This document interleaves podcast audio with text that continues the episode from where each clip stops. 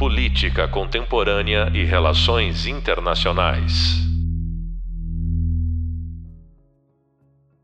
Seja bem-vindo a mais um tema do nosso podcast, que completa a disciplina Pensamento Político Contemporâneo. Vamos estender mais um pouco a discussão de quando as restrições à democracia acham brechas em uma estrutura sólida para criar rachaduras. No episódio de hoje, outro exemplo de como o direito ao voto pode ser arrancado das mãos daqueles designados a escolher o próprio destino, o povo. Se você chegou até aqui, é porque passou pelos conceitos estruturais da democracia, acompanhou as discussões de como o modelo funciona e das maneiras que ele é anulado. Nem tudo se resume a luz e sombra, também existe a penumbra. No episódio passado, o assunto foi China, Neste, olharemos para a nossa vizinhança. A Nicarágua vive sob o regime do presidente Daniel Ortega. Ele chegou ao poder por caminhos distintos. No passado, através de um golpe.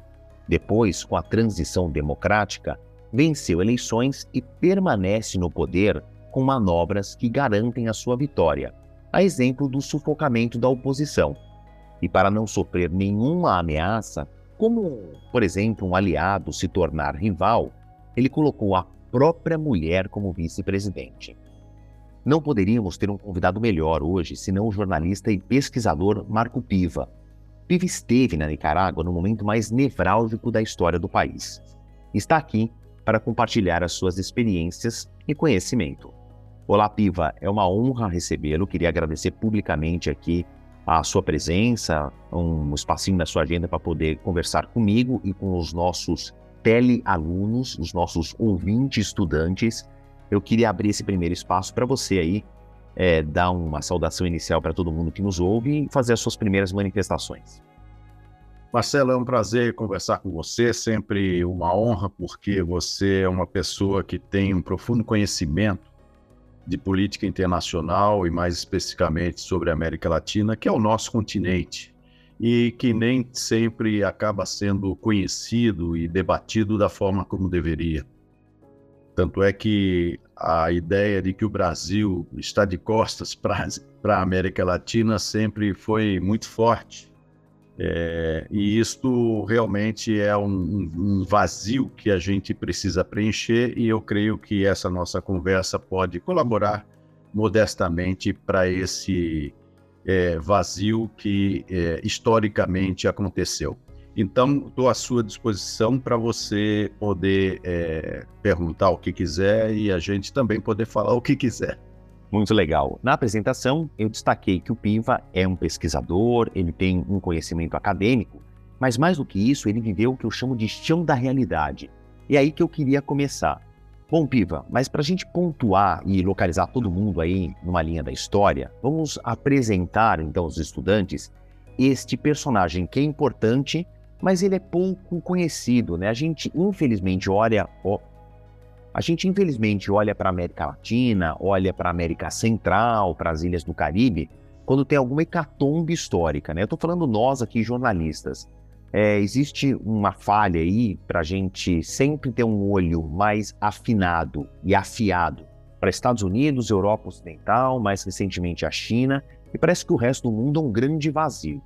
Todo mundo saberia de cor e salteado quem é Vladimir Putin, Xi Jinping, Joe Biden, Donald Trump, mas a gente não conhece aqui é, as nossas vizinhanças. Então, comecemos a, a nossa entrevista. Queria que você falasse um pouquinho de um breve currículo do presidente Daniel Ortega começando, claro, pela participação dele no movimento sandinista. Perfeito, Marcelo. Eu, inclusive, é, ouvi a sua apresentação quando você disse que ele iniciou é, como presidente através de um golpe. Eu não chamaria de golpe. O que houve em 19 de julho de 1979, portanto, lá se vão muitos anos, na verdade foi uma autêntica revolução popular. Aquilo é, foi um movimento que se estendeu, começou, na verdade, com a Frente Sandinista de Libertação Nacional, com a sua constituição em 1961, por um grupo de estudantes universitários, e posteriormente, então, depois de tantos anos de luta, tiveram aí uma vitória sobre é, a ditadura é, Anastácio Somoza, que foi uma ditadura muito violenta, sanguinária, apoiada pelos Estados Unidos durante mais de 45 anos e que realmente já não tinha condições políticas de governar a Nicarágua, que é um pequeno país da América Central. Na época da Revolução, tinha 3 milhões de habitantes. Um país profundamente agrário e pobre, e que foi sufocado por essa ditadura somozista.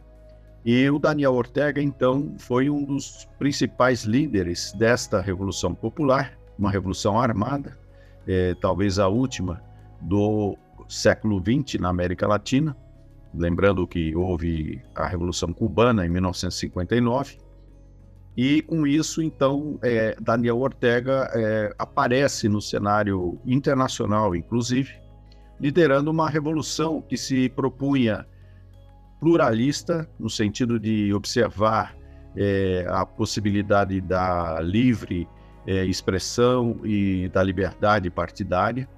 Uma revolução que propunha também a democracia participativa, uma democracia popular, no sentido de mecanismos novos que superem ou superassem na época aquela estrutura de uma democracia representativa apenas, onde você vai, põe o seu voto e dali quatro anos volta, volta, vota de novo, mas sem aquela, aquele espírito de participação.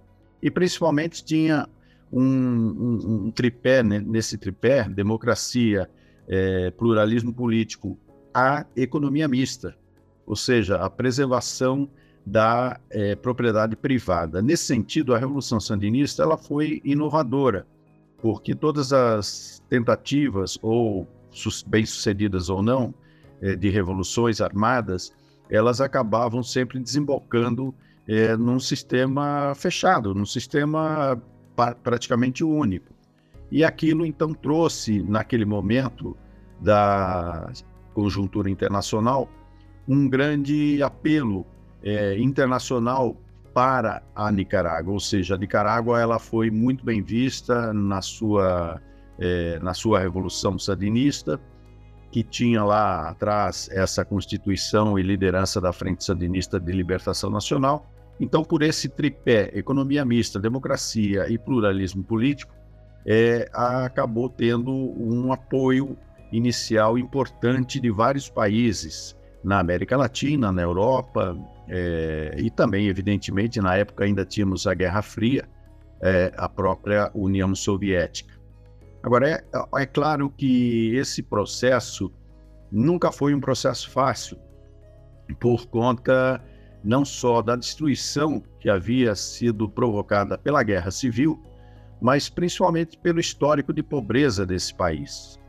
E isto resultou na necessidade de que a Nicarágua obtivesse é, muita solidariedade internacional. Agora, naquela época também é bom registrar, Marcelo, historicamente surgia o governo de Ronald Reagan, é, dando início àquilo que se convencionou chamar é, do novo liberalismo, do neoliberalismo, é, ao lado de Margaret Thatcher na, no, na Inglaterra.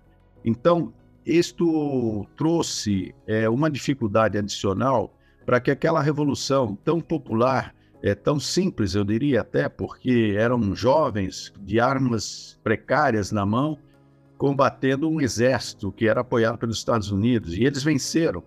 E venceram porque tiveram esse apoio popular.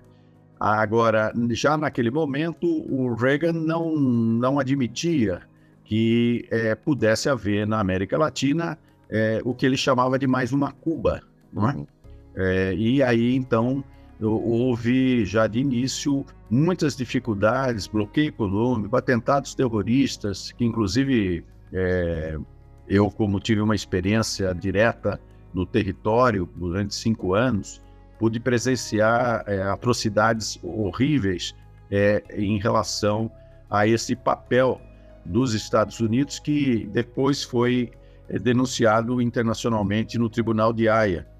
É, e foi comprovado né, que havia uma participação, um financiamento ilegal é, daqueles que haviam perdido o poder na Nicarágua com apoio de mercenários norte-americanos. Então, toda essa conjuntura, eu fiz essa introdução para que as pessoas entendam que nós estamos falando de um processo de longo prazo. Não, não, se trata de falar da Nicarágua hoje num determinado aspecto, mas sim dentro de um contexto histórico que certamente trouxe naquele momento muita, eu diria até emoção, é, um sentimento de solidariedade muito grande, mas que evidentemente, como todo processo histórico, ele passa por idas e vindas, é, momentos de maior é, amplitude, de maior é, alegria, eu diria, e momentos de muita tristeza. E aí, a figura central de Daniel Ortega, ela é, ela é emblemática, porque ele foi o coordenador é, da Junta de Governo de Reconstrução Nacional após a vitória dos sandinistas. Os sandinistas constituíram um governo de união nacional, uma espécie de frente ampla, com setores da burguesia que não aderiam ao ditador Anastácio Somoza, e aí se fez uma junta de reconstrução nacional, que culminou com a convocação da primeira eleição presidencial no país, em 1984, onde Daniel Ortega foi eleito pela primeira vez. Né? Então, estamos falando aí de 1984, em novembro de 84, quando Daniel Ortega vence a eleição, uma eleição que foi considerada democrática, apesar dos é, dos protestos dos Estados Unidos e já de alguns setores da oposição mais radicalizada de direita naquele momento, mas Daniel Ortega venceu a eleição. E aí eu quero só dar uma acelerada histórica, porque assim a gente pode conversar sobre a conjuntura atual também, né? Que as pessoas acho que conhecem um pouco mais. Posso, posso fazer um parênteses? Tem uma frase que é ótima, né?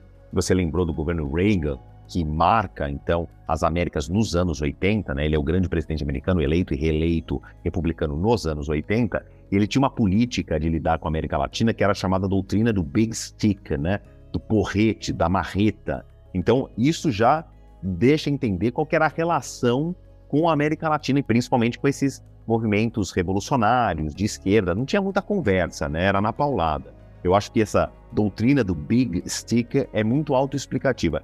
Desculpa te interromper, achei é importante a gente só fazer essa pontuação para trazer um aspecto histórico importante, Piva. Te devolvo a palavra. Não, o que você recorda é importante porque é uma política, na verdade, praticada já no século XIX é, pelo, pelos Estados Unidos, que viam na América Latina um território próprio, uma espécie de quintal onde pudesse ir explorar e retirar todos os recursos naturais sem qualquer tipo de devolução.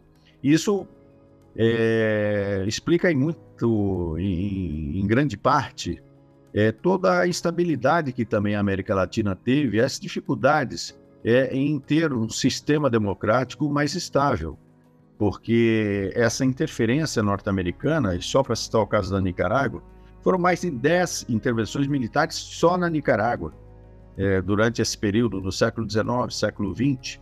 E aí é que, inclusive, surgiu a figura de Augusto César Sandino, um líder camponês que se insubordinou contra essa intervenção militar e acabou dando origem à Frente Sandinista de Libertação Nacional, o grupo guerrilheiro que tomou o poder. Também, mais só um parênteses histórico, completando o que o, o Piva está falando, o Sandino, que dá então o S né, da Frente Sandinista de Libertação Nacional, uma homenagem, mas aí nós estamos falando de um movimento entre o século XIX e o século XX, né? O Sandino morre em 1934, é uma revolução dos anos 30, né, Piva? Exatamente. Onde havia, inclusive, um sentimento anti-imperialista muito grande.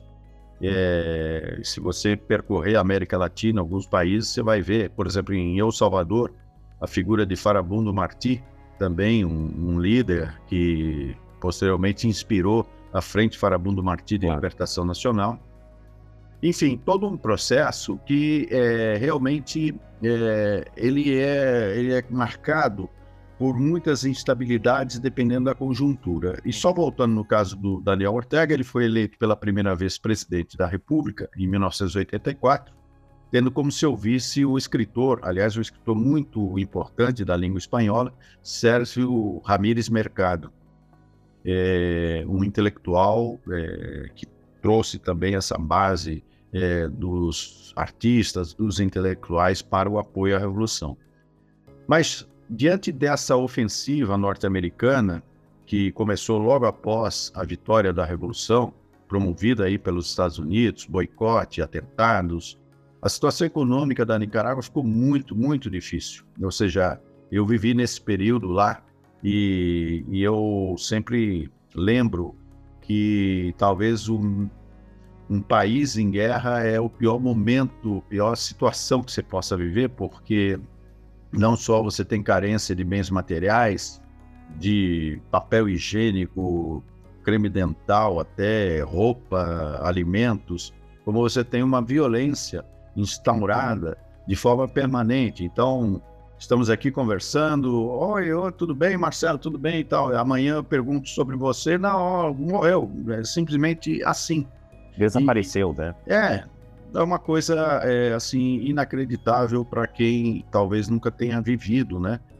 É, especialmente um, um, um, conflito dessa ordem. E por isso mesmo, em 1990, quando existe a segunda eleição pós vitória dos sandinistas, é que a oposição derrota a frente sandinista. A Violeta Chamorro, que era viúva de um grande jornalista opositor de Somoza, o Pedro Joaquim Chamorro, ela vence as eleições com o apoio dos Estados Unidos. E aí, nesse momento, eu diria que começa é, a ter, no âmbito da Frente Sandinista, uma grande discussão. Porque a Frente Sandinista, imagine a seguinte situação: você luta durante 20 anos de armas na mão para derrotar uma ditadura. Aí você conquista essa vitória, tem a obrigação de reconstruir o país, é, de dar melhores condições de vida para as pessoas e realmente no início se deu muita muito muito o foco foi muito nesse sentido de melhorar as condições de educação, saúde, reforma agrária, temas que antes não existiam naquele país tão pobre. E aí é que tem a primeira grande discussão, e eu diria o início de uma divisão da Frente Sandinista, porque muitos líderes sandinistas é, diante de uma derrota eleitoral e que eles mesmos tinham promovido a, a, eleição, falando: olha, nós queremos garantir a democracia nesse país. É, ficou a discussão. Lutamos tanto tempo de armas na mão, tanta gente morreu e agora a gente entrega o poder para quem, é, de certa forma, está aliado aos nossos inimigos. Isso foi uma discussão que nasceu naquele momento, em 1990, mas que o Daniel Ortega, na, na, naquela época, disse: não, eu fui candidato, eu perdi a eleição, eu entrego o poder para quem ganhou. É simples assim. É assim que se constrói uma democracia. É, embora até hoje a gente tenha exemplos por aí, inclusive aqui no Brasil, de gente que não respeita muito bem os resultados. Mas, enfim, aí a Violeta Chamorro, ela inicia um período é, que eu diria é, de um projeto de governo é, bastante oposto àquilo que os sandinistas propunham, porque ela, de certa forma, é, retroage naquelas conquistas, digamos, sociais, do ponto de vista da reforma agrária, devolve é, as propriedades que tinham sido confiscadas de familiares do Somoza. Isso cria todo uma, uma, um início de polarização política muito forte. E esse período ele vai de 1990 até 2006, ou seja, 16 anos é, de governos de tendência, digamos, neoliberal, já naquele momento neoliberal e com forte apoio norte-americano. E os sandinistas tentando se reorganizar para poder disputar novamente as eleições e ver se venceriam. Nesse meio tempo, existe uma divisão da Frente Sandinista, com a criação é, do movimento de renovação sandinista, que era um pessoal, digamos assim, mais puro, mais é, alinhado com os ideais sandinistas. E de outro lado ficou Daniel Ortega com a Frente Sandinista, dominando a Frente Sandinista e dizendo que, olha, para a gente voltar ao poder, precisamos é, ser mais flexíveis, é, precisamos ser mais é, colaborativos, até mesmo com a oposição. E ele consegue algumas mudanças é, na Constituição que permite com que ele vença a eleição em 2007 é, com 37% dos votos, ou seja, havia ali é, uma limitação, mas ele conseguiu no parlamento fazer uma alteração e com isso ele consegue voltar ao poder. É porque, e... desculpa, Piva, é porque aí também tem, é o, claro, quem está nos ouvindo fala, mano, não faz o menor sentido, porque ele não teve a metade mais um dos votos, mas é uma alteração na Constituição que leva em consideração a soma dos outros candidatos que não supera a votação dele, porque também teve uma grande abstenção. Eu queria avançar, Piva, já que eu fiz essa interrupção aqui, só para a gente entender um pouco mais. Então, tem, onde que tem essa mudança do pensamento do Daniel Ortega, que ele fala, eu aceitei a derrota e tudo mais, e agora ele está no quarto mandato consecutivo, a última eleição em novembro foi muito cerceadora da oposição. Onde é que tem essa chave que ele virou aí? Eu acredito que a partir daquele momento que ele retorna ao poder, né, pela segunda vez, né, como presidente, ele faz alianças é, que excluem aquilo que poderia ser a base original do sandinismo. Ou seja, ele volta a ter uma boa relação com a Igreja Católica, e é bom lembrar que a Nicarágua é um país essencialmente católico, é, com uma igreja conservadora, é, a ponto dele, nesse processo de reaproximação com a Igreja Católica, proibir o aborto na Nicarágua. Isso é um detalhe curioso. A Nicarágua foi um dos primeiros países da América Latina a permitir o aborto já no século XX, lá na década de 40, 50.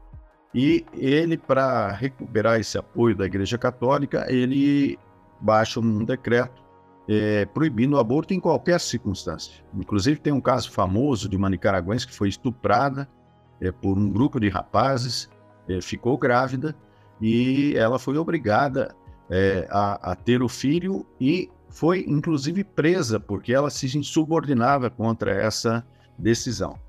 Mas, enfim, então eu acho que a chave, onde vira Ortega, ele vira no sentido de que ele vê que se ele continuasse é, digamos assim, num estilo mais purista da frente salinista, ele teria muitas dificuldades para seguir no governo.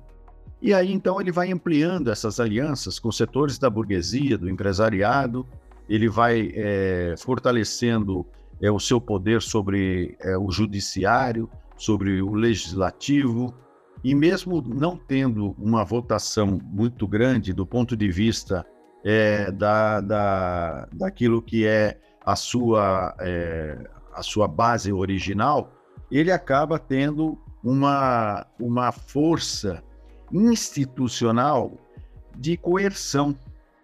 E aí ele vai para o segundo, para a terceira eleição, vence, vai para a quarta, vence e é, finalmente agora no, no último mandato ele colocou a sua esposa como vice-presidente, numa clara tentativa de manter a sua família é, como uma continuidade de poder, o que não difere em nada daquilo que foi então é, a frente é, a ditadura de Anastácio Somoza, que também foi uma ditadura familiar que durou 45 anos. Então eu acredito, é, só para fechar esse assunto e, e, talvez cair agora na, na conjuntura atual, que Daniel Ortega é, passou por aquele típico processo de uma vaidade extraordinária, onde o que interessa é a manutenção do poder e do poder familiar, porque ele tem nove filhos e todos esses filhos estão é, bastante bem colocados ali é, no sentido de empresas estatais, de governo, e isso traz aí uma dificuldade muito grande. E Resultado disso, quem se opõe a isso, a esse sistema, acaba sendo perseguido. Ivan, é, a gente tem aqui mais uns minutinhos, né? Faltam 15 minutos para o nosso encerramento, mas eu queria que você tentasse fazer uma linha, se existe alguma comparação com esses movimentos, já que a nossa espinha dorsal aqui do curso é a democracia, se você enxerga algum elo com outros métodos de perpetuação do poder que nós vimos em outros governos. Eu não vou aqui cair no falso cognato de fazer comparações apenas com movimentos de esquerda da América Latina, mas é ine inevitavelmente a gente vê uma semelhança talvez com Cuba, mais recentemente com a Venezuela, embora Hugo Chávez tenha começado o chavismo com a morte dele em 2013, tem um aliado político muito importante que perpetua então o chavismo, não chega a ser um filho, mas é um afiliado político, mas atravessando é, o Atlântico, chegando na Europa, indo para o leste europeu, a gente tem Vladimir Putin, que também tem um esforço aí de se manter no poder, mudando a Constituição e, e permitindo que ele seja reeleito é, infinitas vezes. Você vê alguma conexão entre esses casos todos? Ou trazer mais um exemplo? Olha, sua pergunta é muito importante porque ela toca no, no, no nó da questão. Ou seja, como construir uma democracia efetivamente participativa e que tenha uh, o povo no seu centro e que esse povo também consiga participar das decisões e não somente depositar seu voto a cada tempo. E, evidentemente, que cada país tem a sua própria formação histórica, cultural, ideológica. Então, eu não, eu normalmente procuro não fazer comparações lineares, mas eu parto do princípio de que cada país vai ter que encontrar o seu próprio caminho de forma soberana a ponto, inclusive, de evitar esse tipo de intervenção que houve, por exemplo, na Nicarágua logo no início da Revolução, com uma participação muito agressiva e violenta dos Estados Unidos. E se a gente for falar dos Estados Unidos, supostamente a maior democracia do mundo. Agora, mesmo esse conceito de maior democracia do mundo tem que ser questionado, porque nós temos lá atualmente um, um, um, os supremacistas brancos é, que apoiam Donald Trump, apesar de uma invasão do Capitólio, que foi o ato talvez mais abusivo que se possa ter tido contra a democracia americana nos últimos é, 100 anos. 100 anos, é, claro. Tem uma outra então, invasão ao Capitólio durante um período de guerra civil, mas no período de paz jamais se havia uma jamais se havia visto uma agressão tão grande à democracia americana. Exato. E, e, permanece esse perigo, por quê? Porque Trump é novamente candidato e, e Biden é também novamente candidato. Então, é, falar de democracia é muito importante porque a, a gente tem que fazer é, localizações muito específicas para saber o que cada país efetivamente pode e em que condições pode construir essa democracia. Então, eu diria, no caso específico da Nicarágua, é, que é um tema principal aqui hoje. É, a Nicarágua teve um período de ditadura é, muito sangrenta, com Somoza. Depois, há uma revolução popular, uma revolução autêntica.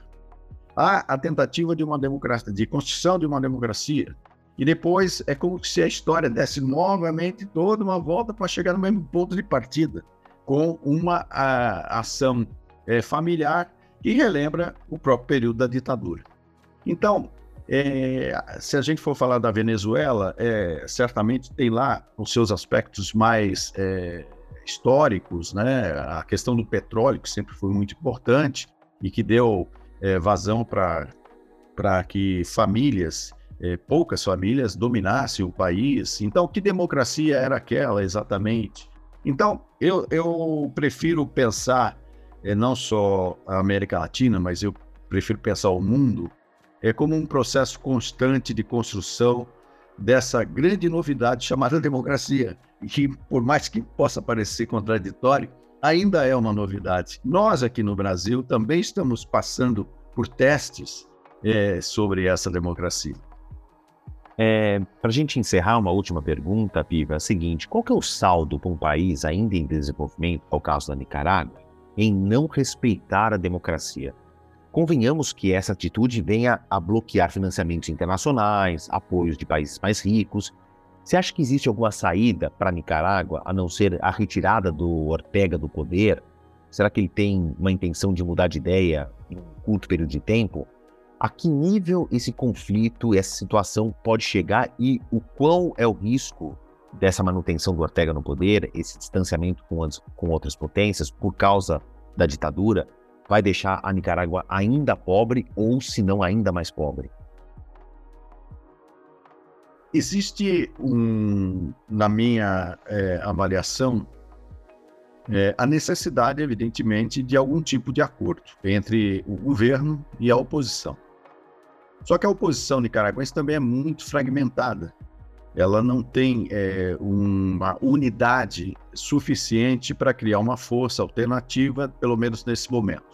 Daí que eu acho que o que vai acontecer na Nicarágua é o próximo teste eleitoral, que será em 2026, é, quando Daniel Ortega é, tal, talvez se candidate novamente, apesar da idade, ou ele lance a sua esposa como candidata à presidência. E vai depender muito mais da oposição ter uma articulação suficiente para se contrapor a esse movimento.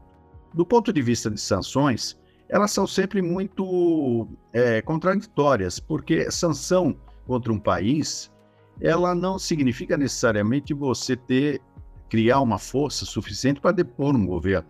Pelo contrário, quem sofre primeiro o, as, as consequências das sanções é a população, que acaba tendo mais fome, mais miséria, mais dificuldades.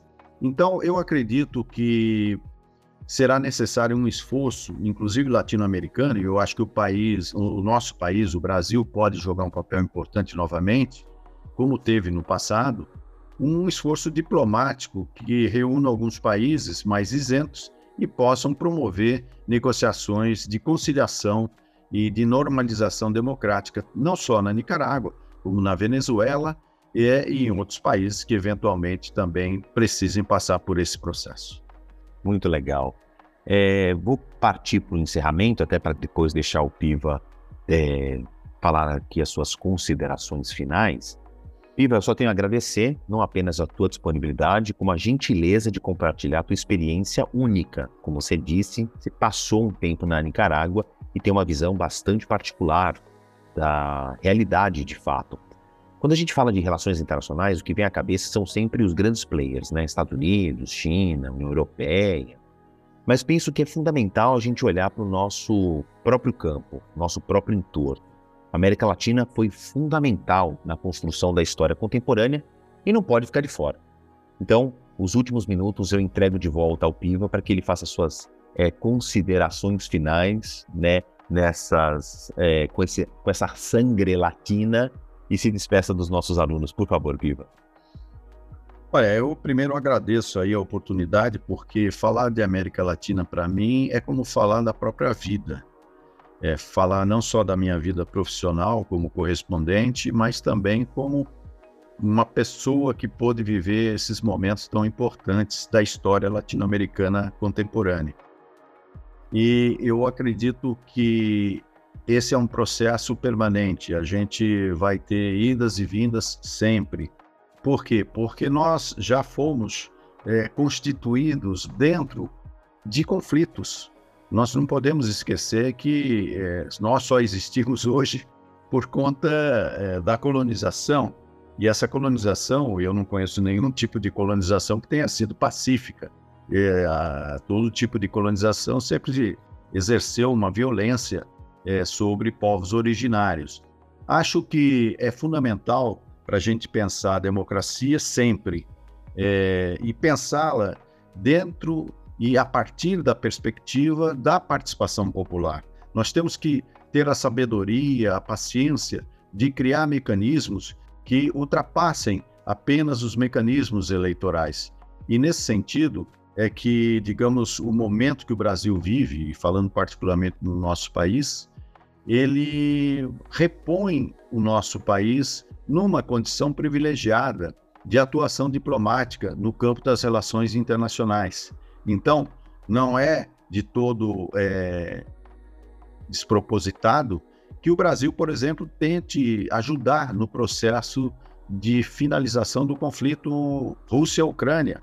Assim como não é difícil e não seria difícil para o Brasil é, fazer parte de um grupo de países que possam promover a minimização, pelo menos, de conflitos que abalam não só a construção da democracia, como o futuro dos nossos países.